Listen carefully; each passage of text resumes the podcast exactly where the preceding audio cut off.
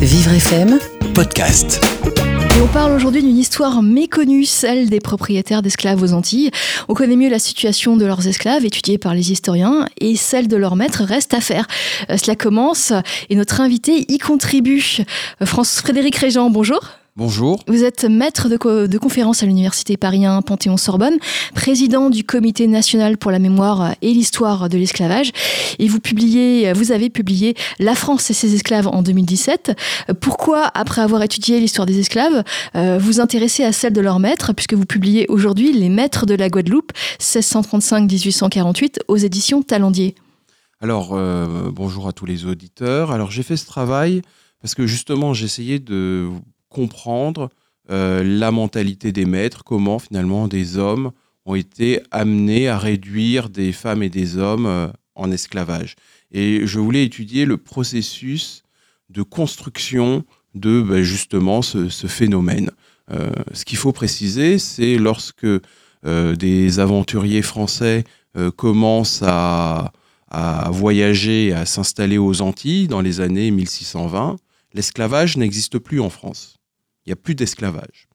Euh, à l'inverse, en Espagne, au Portugal, il y a de, l'esclavage. Euh, d'abord, euh, de l'esclavage des Slaves, hein, donc des gens qui viennent d'Ukraine, de Russie. Et puis, à partir des années 1450, des hommes et des femmes qui viennent, qui sont achetés en Afrique. Alors, c'est lié à un événement que beaucoup connaissent, qui est en 1453 la prise de Constantinople par les Turcs. Et du coup, cet approvisionnement en esclaves européens euh, est euh, coupé par euh, les Turcs qui s'en servent eux-mêmes comme leurs propres esclaves. Et dans le même temps, les Portugais explorent l'Afrique et là, eh bien, ils trouvent un lieu pour à nouveau acheter des esclaves, les vendre donc euh, sur les marchés de Lisbonne, mais aussi euh, du sud de l'Italie, et ensuite du sud de l'Italie et de l'Espagne. Et ensuite, lorsque, euh, après l'exploration de l'Amérique et la conquête de l'Amérique, donc Portugais et Espagnols vont introduire massivement des esclaves en Amérique. Et lorsque les Français arrivent dans les années 1620 aux Antilles, eh bien, ils côtoient des îles voisines occupées par les Espagnols ou l'esclavage des euh, Africains a été mis en place. Et c'est ce qui leur donne l'idée euh, de pratiquer l'esclavage?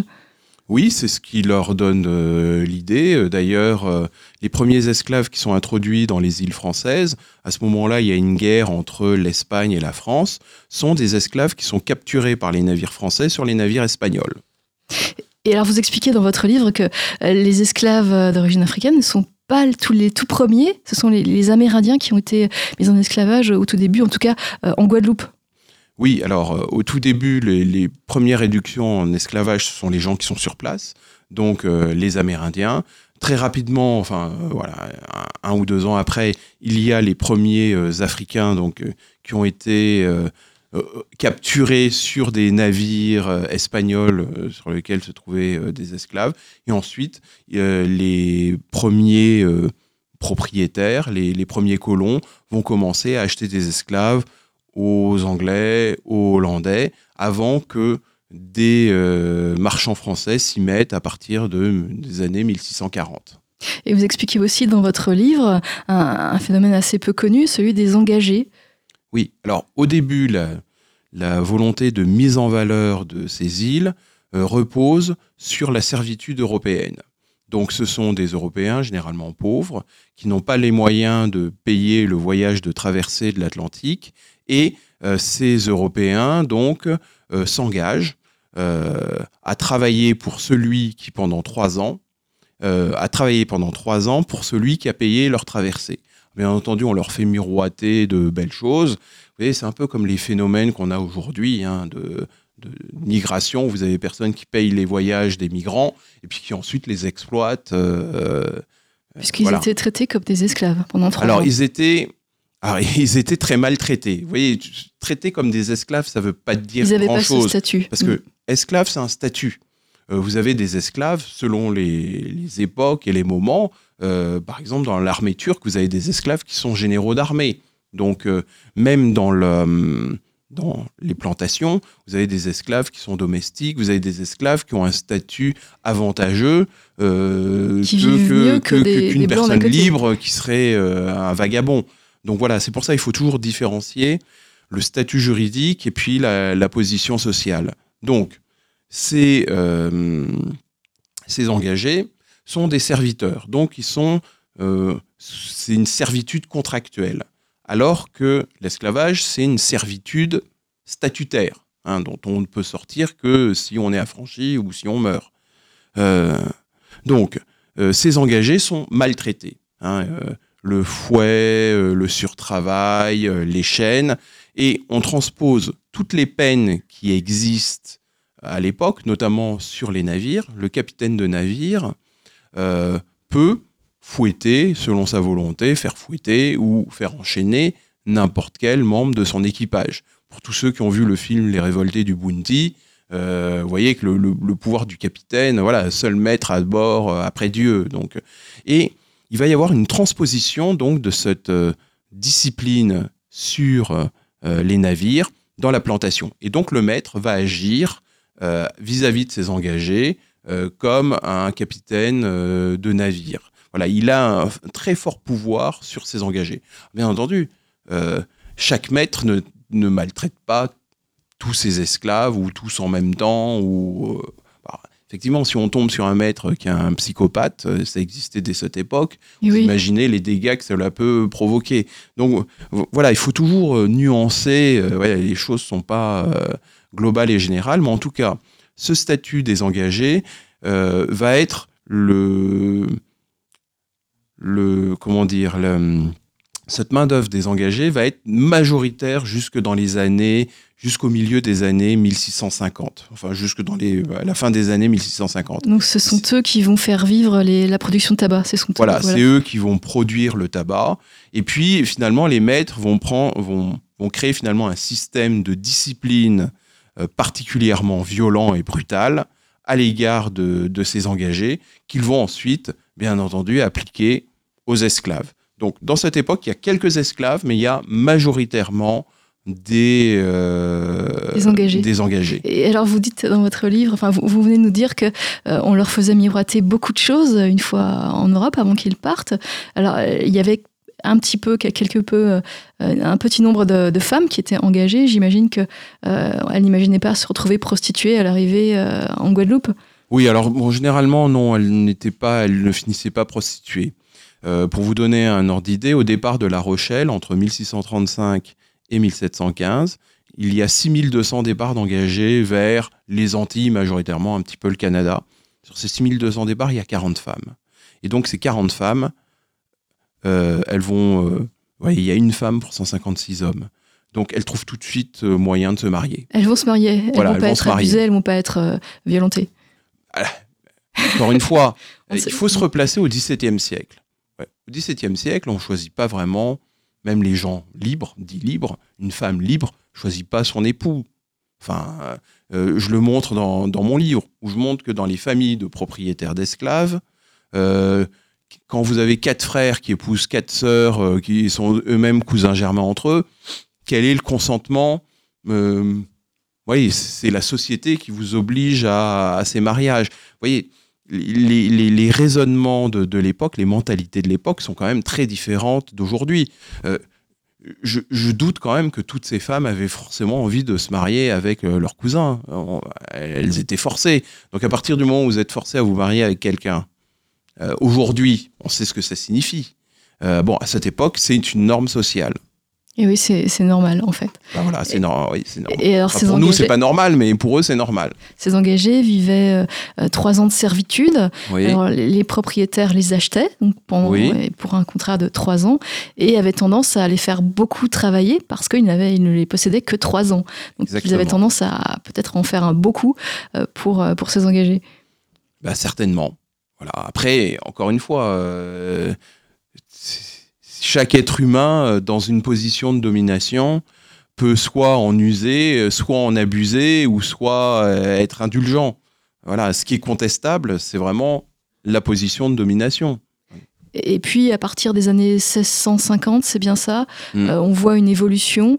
on voit une évolution de, la production. On passe de la production de tabac à la production sucrière. Et y a, on fait venir plus d'esclaves d'Afrique que d'engagés.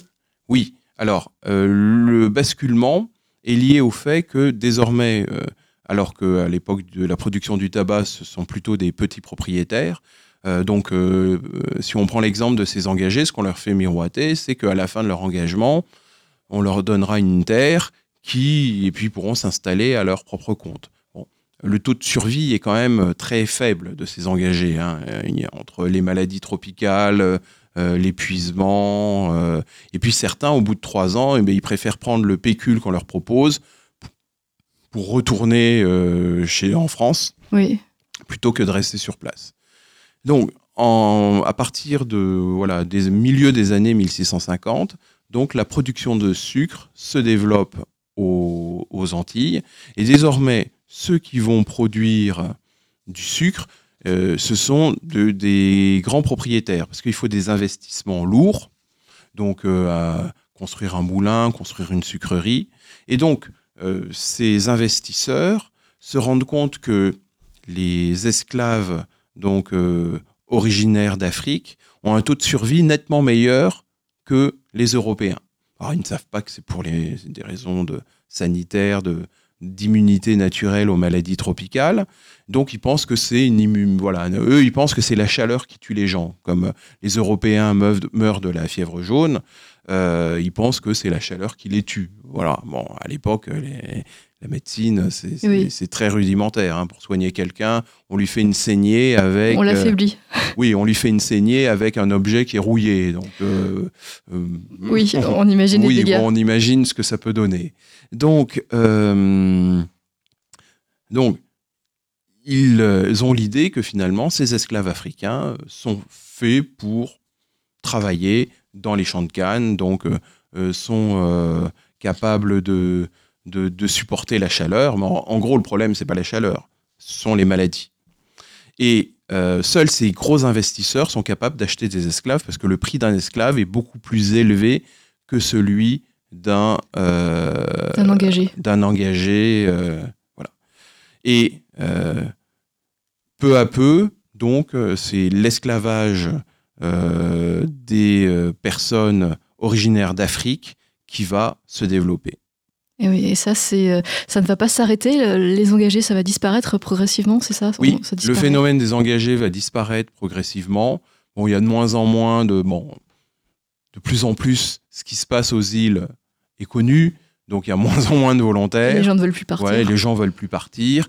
Et puis de l'autre côté, eh bien les maîtres eux, ils veulent pas d'engagés, ils veulent des esclaves parce qu'ils savent que ces esclaves, paradoxalement, ont une durée de vie et de servitude beaucoup plus longue que les engagés. Parce qu'un esclave, il est esclave jusqu'à la fin de sa vie.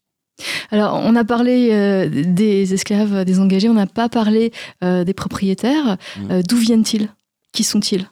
Alors, ces propriétaires, au départ, euh, le début de la colonisation de la Guadeloupe part euh, du port euh, de Dieppe et, ensuite du Havre. Donc au départ, on a beaucoup de Normands. alors, ces propriétaires sont des petits nobles, des marchands, mais aussi des engagés qui, pour certains, arrivés en fin d'engagement, se sont installés et ont obtenu une concession de terre et ont eux-mêmes euh, bah voilà, acquis des engagés, puis des esclaves, et se sont développés. Donc on a vraiment plusieurs euh, schémas. Hein. Donc on a le petit noble donc qui devient maître dès son arrivée, donc qui est parti librement donc aux Antilles, euh, le bourgeois marchand qui a fait la même chose, l'engagé devenu maître, et puis on a aussi une quatrième catégorie de propriétaires, ce sont des esclaves qui ont été affranchis par leur maître et qui eux-mêmes sont devenus propriétaires de terres, puis d'esclaves. C'était un peu euh, logique, de, une fois d'être affranchi, de se mettre soi-même à travailler la terre et devenir propriétaire d'esclaves? Oui, c'est dans la logique, c'est-à-dire que dans la mentalité de l'époque, on n'imagine pas un monde sans esclavage. Même les esclaves eux-mêmes, Et là, je parle du XVIIe siècle. Hein. Après, avec la Révolution française, ça va changer. Mais au XVIIe siècle, les hommes n'imaginent pas, les esclaves, euh, n'imaginent pas un monde sans esclavage. Mais ceci dit, chaque esclave imagine ce que c'est la liberté. Parce que les esclaves, très rapidement, ils voient qu'il y a des noirs libres et ils veulent être libres. Alors, Bien sûr. deux moyens pour obtenir la liberté, soit le moyen légal, par l'affranchissement. Dans ce cas-là, c'est à la bonne volonté du maître, donc c'est servir le maître fidèlement, qui permet potentiellement de devenir libre, ou soit choisir d'autres moyens pour obtenir cette liberté, la fuite ou la révolte. Mais si on se révolte contre son maître, on va être arrêté, on va être euh, condamné? Ah oui, euh, oui, c'est la mort. Enfin, si la révolte échoue, ce qui est le plus souvent le cas, hein, la, les seules, la seule révolte. Euh, alors, il y a des révoltes qui réussissent dans le sens où des esclaves se révoltent, par exemple au Brésil, au Suriname, ils s'enfuient dans la forêt, ils créent des communautés, ce qu'on appelle les quilombos, euh, les palanques, euh, enfin voilà. En Jamaïque aussi, ils créent des communautés. Mais ils n'obtiennent pas l'abolition de l'esclavage, l'émancipation de tout le monde. Oui. Euh, et, mais la plupart des révoltes échouent. Parce que le système, pour qu'une révolte fonctionne, il faudrait que les esclaves se révoltent tous en même temps, au même moment, et le plus souvent, ce sont des révoltes sur une ou deux euh, plantations. Et dans ce cas-là, euh, l'ensemble des maîtres et puis euh, les troupes régulières interviennent pour éliminer C'est dangereux de laisser une révolte courir, même si c'est son voisin qu'on n'aime pas, il faut, il faut intervenir. Est-ce que donc cet esclavage, il était accepté de, tous? En tout cas, c'était dans les mentalités de l'époque, au 16e, 17e et puis 18e, ça change avec la Révolution. Voilà, ça change avec euh, la Révolution, ça change aussi avec la, diffusion des, idées abolitionnistes. Alors en 1788 est créée la Société des Amis des Noirs. Et cette société en, métropole à Paris, voilà. Et cette société des Amis des Noirs, où vous avez des esprits euh, éclairés, des esprits des Lumières. Alors vous avez des gens euh, qui vont ensuite faire jouer un grand rôle dans la Révolution. Hein, Mirabeau, Lafayette, Condorcet, l'abbé Grégoire, euh, Brissot, euh, bon, je ne vais pas tous les citer. Et euh, ces hommes estiment que l'esclavage n'est pas naturel, l'esclavage est immoral, et ils demandent l'abolition immédiate de la traite, et puis l'abolition progressive de l'esclavage. Bon, ils pensent qu'il faudra plusieurs générations. Il faut éduquer les esclaves à la liberté, selon eux. Donc, vous avez cela, et eux-mêmes vont par exemple frapper des médailles euh, intitulées euh, Moi libre aussi. Euh, voilà. Et ces médailles sont diffusées dans les colonies. Donc voilà, ils essayent aussi de sensibiliser les, esclaves. vous, m'avez amené une représentation d'une femme, mm. d'une femme noire qui, qui a des bijoux, qui est bien habillée et qui a un, chapeau, une, un, coiffe, un couvre. oui, voilà, une coiffe. Et puis surtout, qui compte, c'est ce qui est écrit ici. Moi libre aussi. Voilà, moi libre aussi. Et donc ça, c'est vraiment la propagande de la Société des, Amis des Noirs. Alors, cette propagande, euh, j'imagine qu'elle était dirigée vers les propriétaires et, pas vers les esclaves, ou elle est plus difficile d'accès? Alors, elle est dirigée vers euh, l'opinion publique d'abord, mais on peut penser, enfin, la frappe de ces médailles, euh, elle est aussi destinée aux libres de couleur, aux esclaves, c'est-à-dire les libres de couleur, ce sont ces esclaves devenus affranchis et leurs leurs descendants. Enfin, voilà, ils essayent de, de convaincre le, le, plus de personnes par, euh, par tous les moyens. Alors, c'est l'esclavage disparaît en 1794, en tout cas il s'arrête momentanément en Guadeloupe. Oui. Et puis, euh, il reprend, il reprend euh, euh, quelques années après. Est-ce que vous pouvez nous expliquer comment ça s'est passé? Quels, sont devenus les propriétaires d'esclaves durant ce laps de temps? Alors, peut-être juste expliquer la première abolition de, 1794. Donc, en 1791, donc, il y a une grande révolte d'esclaves à Saint-Domingue. Et cette grande révolte se fait parce que tout à l'heure, vous disiez, si on n'aime pas son maître, euh, on va quand même euh, l'aider, son voisin qui est maître, on va l'aider à vaincre ses esclaves.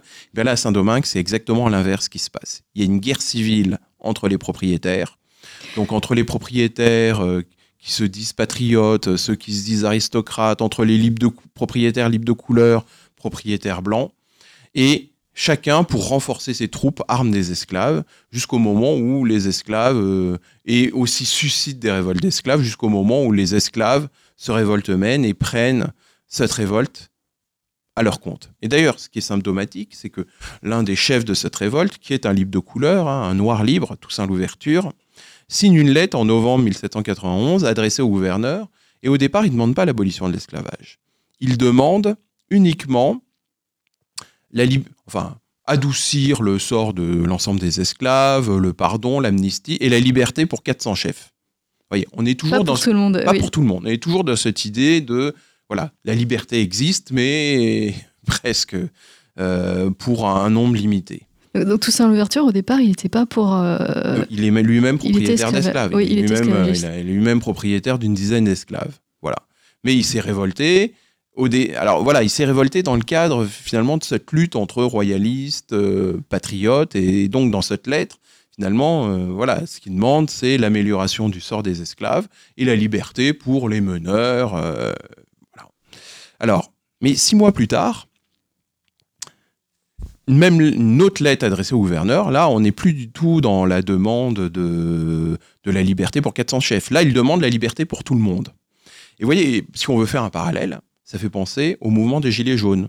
Au début, la revendication, c'était arrêter la hausse de l'essence. Puis quand vous avez un mouvement qui gonfle, qui prend de l'ampleur, eh bien vous demandez beaucoup plus de choses. Et oui. Voilà.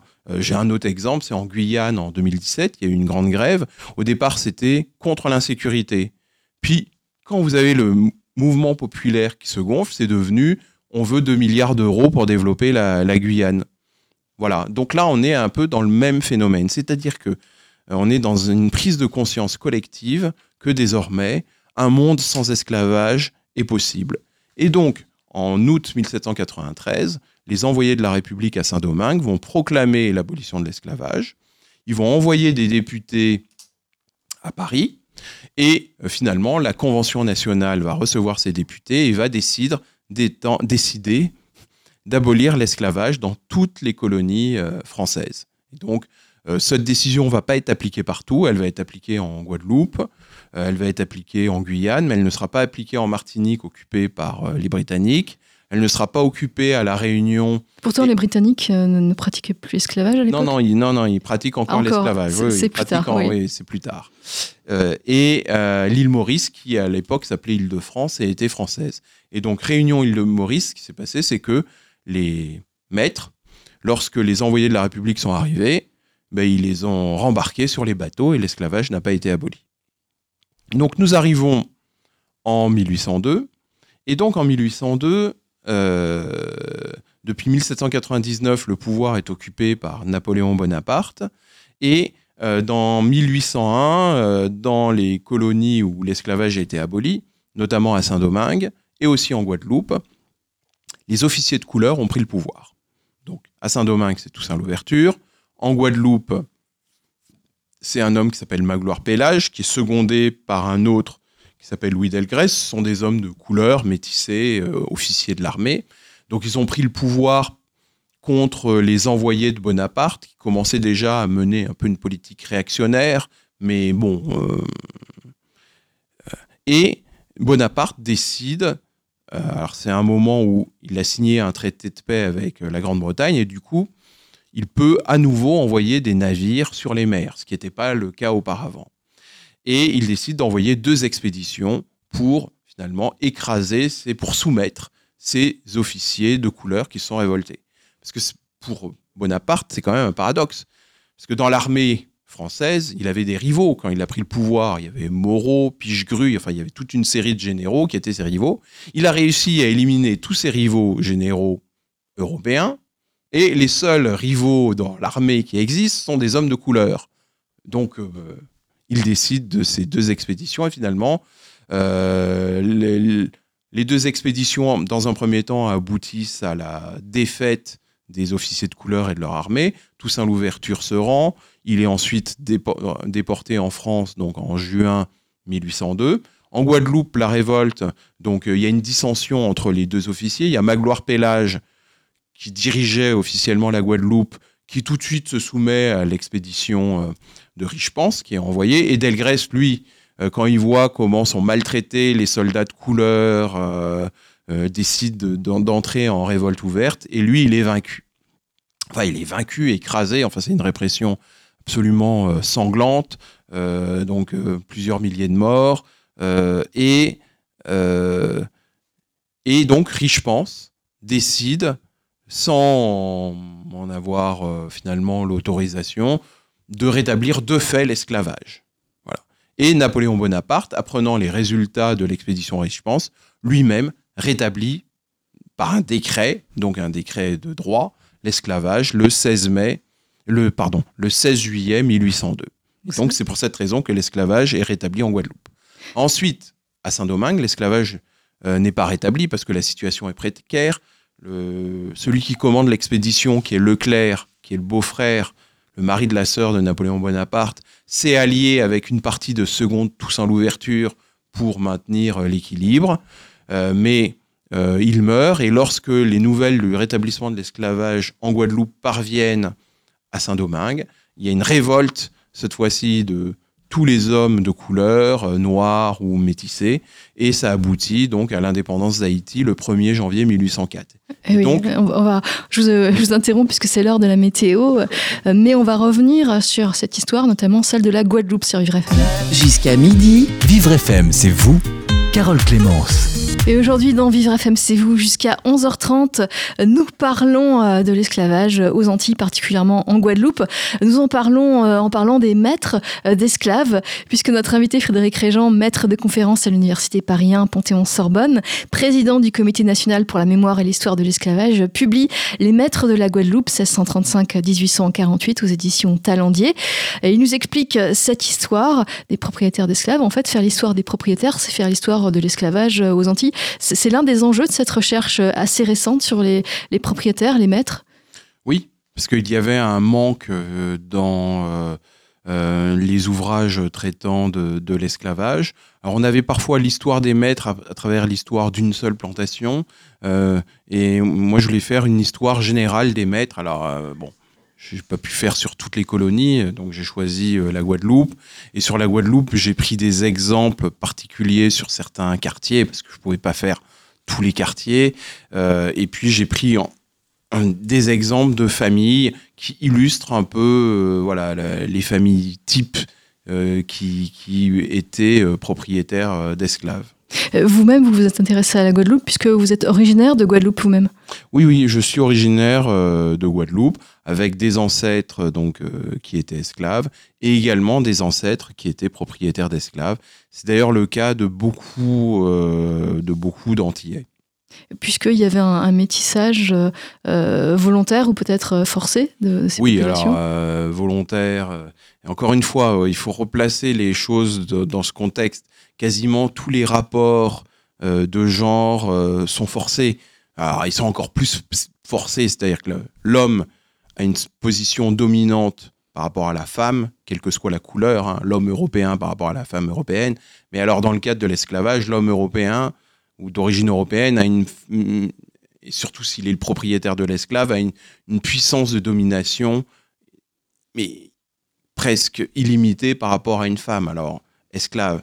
Donc, quelle est la part euh, du, du, consentement, du viol et voilà, c'est toujours très difficile d'analyser. C'est-à-dire, aujourd'hui, quand quelqu'un a une position très dominante et a des rapports sexuels avec quelqu'un qui a une position euh, euh, inférieure, on parle d'harcèlement, d'agression sexuelle, euh, à partir du moment où il n'y a pas de consentement.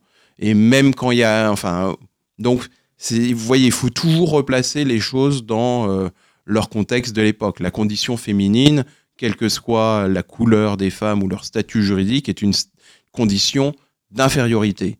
Et cette infériorité est bien entendu encore plus grande lorsqu'il s'agit d'une femme esclave par rapport à un propriétaire. Maintenant, euh, est-ce que l'amour peut exister entre deux personnes de catégories euh, juridiques différentes?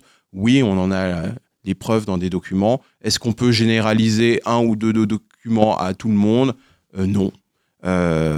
donc voilà, il faut toujours nuancer ces réponses parce que nous sommes dans des situations euh, voilà, complexe, avec des gens qui ne raisonnent pas comme nous, nous raisonnons.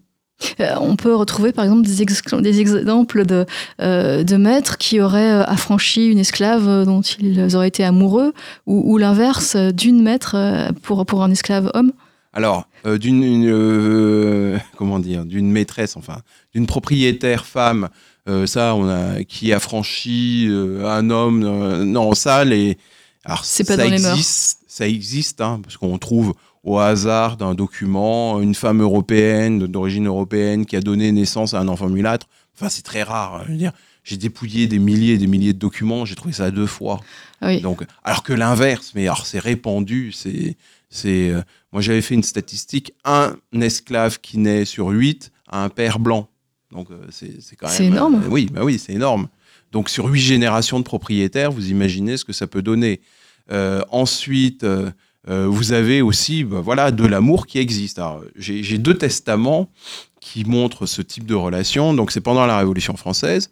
Donc, c'est un propriétaire qui décide de se marier avec son ancien esclave. Et dans le contrat de mariage, il indique que il a eu euh, sept ou huit enfants avec cette femme et dont le plus âgé a euh, une trentaine d'années. Donc c'est une relation qui s'est inscrite dans la durée. Alors un autre testament où là c'est un maître qui indique que Bon, il est marié avec une femme européenne. Et puis il dit qu'il aime bien sa femme, voilà, euh, qu'il lui lègue tous ses biens, sauf les biens qu'il lègue à euh, Robertine avec lequel il a eu trois enfants, euh, une autre avec lequel il a eu deux enfants, et encore une troisième avec lequel il a eu trois enfants. Donc vous voyez, c'est cette société qui est complexe. Et puis l'amour, ça peut commencer et puis ça peut s'arrêter. Et c'est le cas de Lucille, cet esclave de Jean-Baptiste Douillard-Maudière à Hans Bertrand. Euh, cet esclave donc euh, qui dit ah ben mon maître m'a toujours bien traité jusqu'au moment où je suis entré en disgrâce et là à partir du moment où elle rentre en disgrâce eh bien elle est mise au cachot euh, enfin elle subit les pires traitements elle réussit à s'échapper donc la justice ordonne oblige son maître à ne plus en être propriétaire mais finalement ce maître d'acharnement, l'a fait racheter plus cher que son prix par un de ses amis pour à nouveau euh, l'avoir sur sa domination. Elle repart. Enfin, c'est, nous sommes dans des rapports euh, humains euh, qui peuvent dépasser les, les barrières juridiques, mais, mais, à tout moment, finalement, la puissance du maître peut s'exprimer. Tant que l'esclave n'est pas affranchi, n'est pas libre, euh, d'ailleurs, c'est le cas de Lucie. Elle demande la liberté à son maître, la liberté à son maître. Puis un jour, euh, il s'énerve et puis au lieu de lui donner la liberté, il la met au cachot. Et oui, et il, voulait, il la voulait pour lui. C'était très possessif. C'était été son esclave toujours. Mm. Euh, alors, ces relations, on imagine que les, maîtres pouvaient affranchir et puis entretenir des années durant une maîtresse ancienne esclave, ce qui, ce qui faisait qu'il y avait des rapports sociaux assez particuliers à cette époque en Guadeloupe.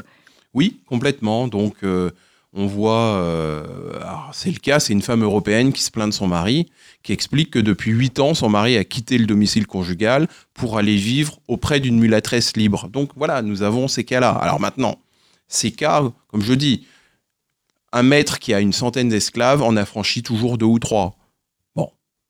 Mais c'est, ça ne doit pas être l'arbre qui cache la forêt. Il y en a 97 qui restent esclaves. Oui, c'est peu, deux ou trois sur 100. Voilà. Oui, mais c'est deux ou trois sur 100 qui deviennent libres. il y a un historien haïtien, il a une, très belle expression. Il dit finalement, l'affranchissement, ça fonctionne un peu comme la loterie. C'est-à-dire que, bon, il y en a qu'un sur 100 qui gagne, mais ça donne l'espoir à tous les autres. Et oui, donc il faut affranchir un petit peu. Voilà, c'est une soupape de sécurité du système. Et c'est aussi un moyen pour les maîtres d'avoir un certain nombre. Parce qu'ils vous voyez, sur une plantation, euh, le maître, euh, sa femme, euh, ses enfants, c'est quatre, avec un économe, c'est 5-6 personnes. Comment vous pouvez arriver à dominer une centaine d'esclaves si vous n'êtes que 5 Surtout à une époque où, lorsque vous avez un fusil, il rate une, fois sur deux une maison de deux étages à 200 mètres. Voilà. Euh, et de l'autre côté, vous avez des esclaves pour couper la canne qui sont armés de sabres. Ah oui, ils sont armés les esclaves. Enfin, euh, On peut s'étonner qu'il n'y ait pas eu euh, plus de morts euh, chez les propriétaires. Eh bien, c'est parce vous savez, c'est un phénomène, voilà, de quand vous avez vécu toujours dans une société, mais on pourrait dire la même chose dans notre société aujourd'hui. Vous avez des gens qui sont multimilliardaires. Et de l'autre côté, vous avez des gens qui sont très pauvres. Est-ce qu'on voit les gens... euh, bon, là, il y a le mouvement des Gilets jaunes, mais est-ce qu'on voit les gens se révolter? Tout, tout le monde, finalement, accepte ce système. Globalement, les gens acceptent ce système. C'est un système qu'on trouvait dans l'Antiquité. Les esclaves étaient. euh, Il y a eu peu d'esclaves, de révoltes d'esclaves dans l'Antiquité, finalement. Spartacus, y a mais à part Spartacus. voilà. euh, Et assez peu de. Mais vous savez, les révoltes et les révolutions sont des choses finalement plutôt rares dans l'histoire. Bon, la France en a connu pas mal, mais la France est presque une exception. Alors ces rapports, euh, on parle beaucoup de, il y avait beaucoup de métissage forcément, donc les, les maîtres euh, qui, euh, qui euh, parfois abusaient, en tout cas qui, qui avaient des rapports avec euh, leurs esclaves ou, ou les femmes qu'ils affranchissaient, ou, ou des femmes libres de couleur euh, qui, qui n'étaient pas esclaves mais qui avaient des, ancêtres esclaves. Donc on- c'était bien accepté ces, ces échanges, ces, ces rapports entre. Alors, il y a une volonté de l'État, de l'Église de, mettre court à ça, mais les gens euh, n'ont que faire de, des principes moraux qui sont évoqués. hein. N'oublions pas, le XVIIIe siècle, c'est le siècle voilà, des, libertins, des... euh, et donc, euh, bah voilà, les, propriétaires, moi quand je regarde, ils ont pratiquement tous. Après, vous pouvez avoir un dévot, un, oui, parce qu'il y a aussi le, poids de la religion. Euh, des, gens qui respectent bien les principes de fidélité de l'Église. Mais enfin, si vous regardez les rois de France, Louis XIV, Louis XV, euh, ils ont tous euh, beaucoup de maîtresses. Et donc, on va dire concubines, parce que pour éviter le- l'ambivalence du terme maîtresse propriétaire et maîtresse femme concubine. Donc voilà, c'est quelque chose qui est absolument très répandu dans euh, ces sociétés esclavagistes. Frédéric Réjon, on imagine souvent le propriétaire d'esclaves euh, en Guadeloupe ou en Martinique comme une personne blanche. C'est pas forcément le cas. Vous l'avez dit tout à l'heure, il y avait des, euh, des personnes de couleur qui étaient, qui devenaient propriétaires d'esclaves. Est-ce qu'on a des, une idée des chiffres de- de- du pourcentage de cette population? Oui, alors, pour, alors, pour la Guadeloupe, j'avais estimé qu'entre 5 et 10% des propriétaires d'esclaves, enfin des esclaves possédés, appartenaient à un libre de couleur. 5 à 10% Donc c'est peu. c'est peu, mais bon, c'est. Mais mes travaux récents ont montré que des gens écrits, inscrits comme blancs dans les recensements, quand on fait leur généalogie, leur arrière-grand-mère est qualifiée de négresse. Donc du coup, du coup, les, ce que euh, j'appelle les réputés blancs, enfin ceux qui n'ont pas une ascendance européenne euh, à 100%, euh, si je prends le quartier que j'ai étudié très précisément sur ce point, Anse Bertrand, la moitié des propriétaires, mais ce sont plutôt les petits propriétaires, sont des blancs métissés, enfin des réputés blancs. Et, et donc, ça augmente encore maintenant le pourcentage de, gens euh, ayant une ascendance africaine euh, parmi les, les propriétaires d'esclaves. Et donc, ça montre aussi que le fait d'être blanc, c'est une construction. Parce qu'au début de la colonisation, il y a très peu de femmes européennes. Et donc, beaucoup de, de ces premiers maîtres ont épousé des Amérindiennes, des Africaines. Et au départ, jusque dans les années 1680, on ne mentionne pas la couleur euh, des individus. Donc, du coup, on ne sait pas de quelle couleur ils sont. Et puis, parfois, c'est un seul document qui révèle qu'une personne, euh, là, c'est la famille que j'étudie, la famille Canikit, c'est un seul document qui révèle que la femme de François Canikit est qualifiée de négresse. Et donc, du coup, comme ce sont des gens qui ont eu beaucoup de descendants, par répercussion, si je n'avais pas eu cette information, enfin, à force, j'aurais pu penser que tous ces gens-là étaient blancs. Alors, il y a un procès, c'est aussi ce qui m'a interpellé, c'est pour ça que j'ai mené l'enquête. Et ce procès, c'est euh, Jean-Baptiste Canikit, donc qui est l'arrière-petit-fils de cette femme qui s'appelle Isabelle Galante, qualifiée de négresse. Il fait un procès pour prouver qu'il est blanc. Alors ça peut paraître bizarre, quelqu'un qui fait un procès pour prouver qu'il est blanc. Ben oui, mais on comprend, quand on regarde sa généalogie, on voit qu'il ne l'est pas. Et d'autre part, il y a des suspicions lorsque quelqu'un veut une place d'officier, de... Alors comme toutes ces places à partir du XVIIIe siècle sont réservées uniquement aux blancs, donc les gens lorsque quelqu'un a une place avantageuse, eh bien, l'autre lui dit Ah bah oui, mais non, c'est pas normal. Lui, il a des ancêtres qui sont pas très clairs. Voilà, c'est. Et on pouvait perdre sa place si on avait un ancêtre pas très clair. Exactement, on pouvait perdre sa place. Donc il y a un procès. ce procès est un peu amusant parce que l'individu s'appelle Orange. Et donc, euh, Orange a eu, mais bon. Euh, et euh, Orange fait un procès pour prouver qu'il est blanc.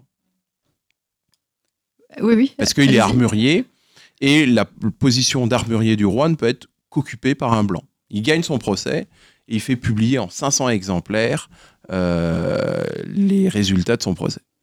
Et puisque blanc, c'était un statut, être blanc à cette époque en Guadeloupe, c'était qu'est-ce que ça voulait dire être blanc? Alors, être blanc en Guadeloupe, c'est un statut, c'est comme être noble en France. Donc, lorsqu'on est noble en France, on a des privilèges. On paye, il y a des impôts qu'on ne paye pas, on a le droit de porter l'épée, enfin bref, on a son banc devant à l'église.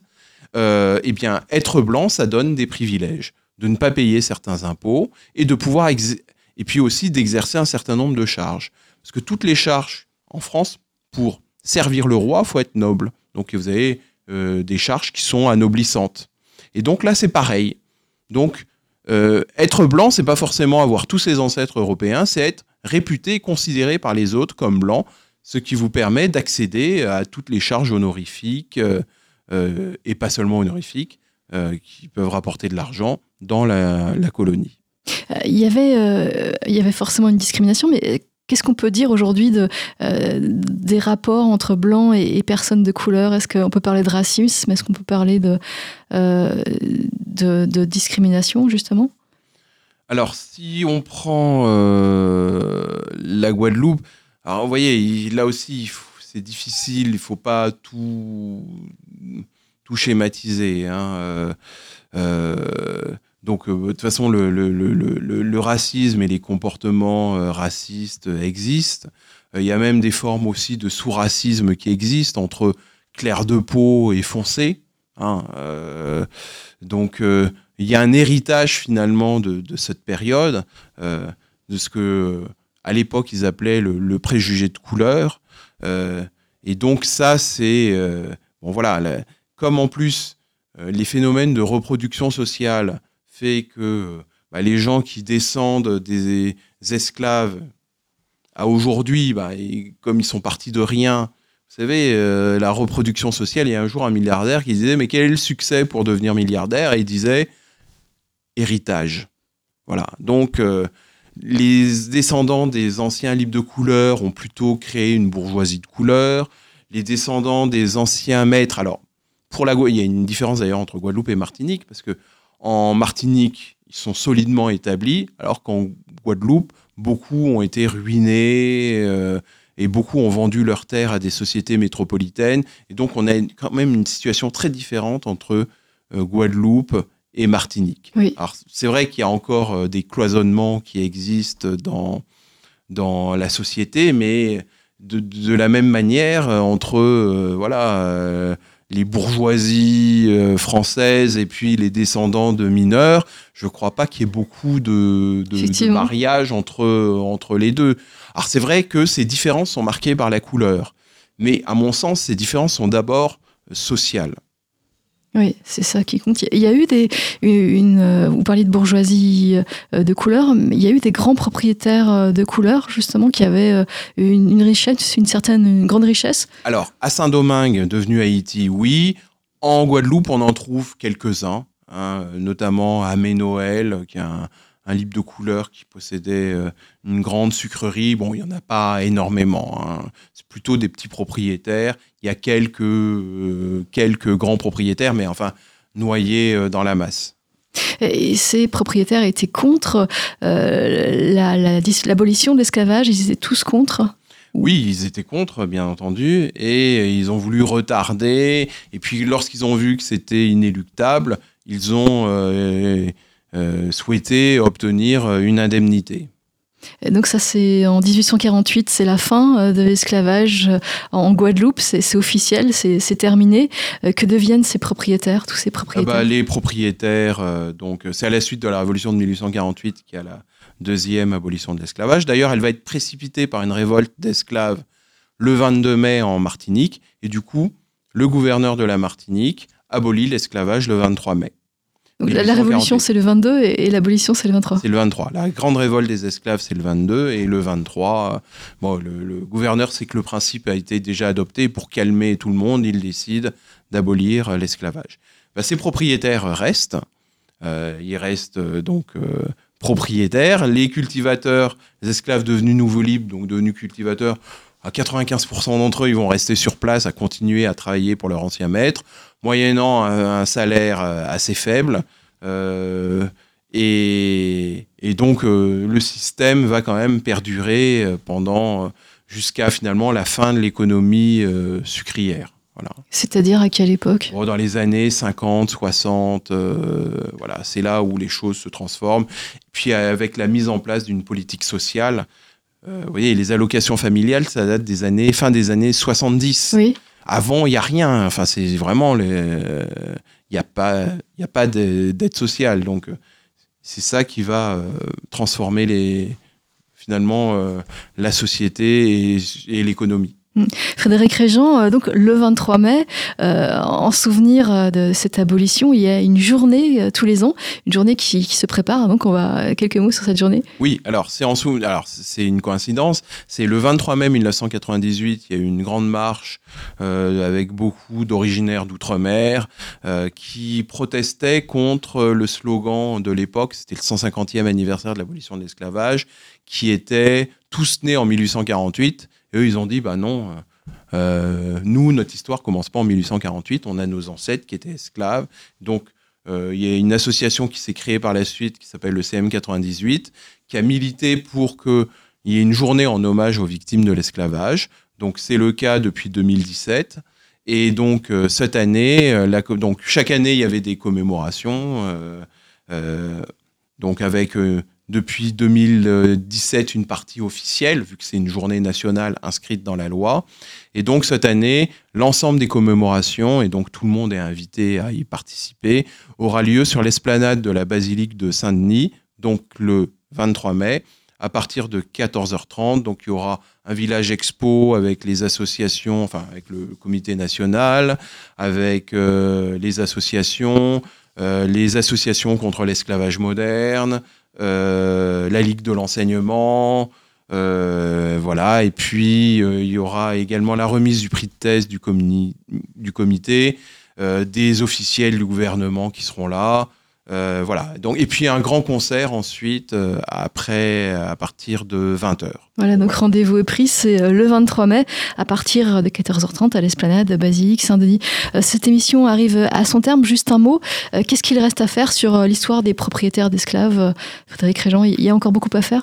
Oui, il y a beaucoup à faire. Il faut faire celle de la Martinique. Euh, il faut faire celle de Saint-Domingue, qui est très vaste. Celle de la Réunion, de l'île Maurice, euh, et puis croiser tout cela. Enfin voilà, il y a encore. Puis il y a plein d'aspects que, que j'ai.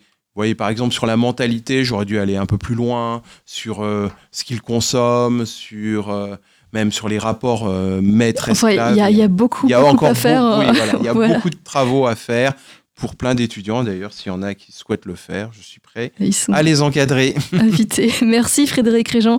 Vous êtes euh, l'auteur du livre Les Maîtres de la Guadeloupe, 1635-1848. Vous étiez notre, euh, notre invité aujourd'hui dans Vivre FM, c'est vous.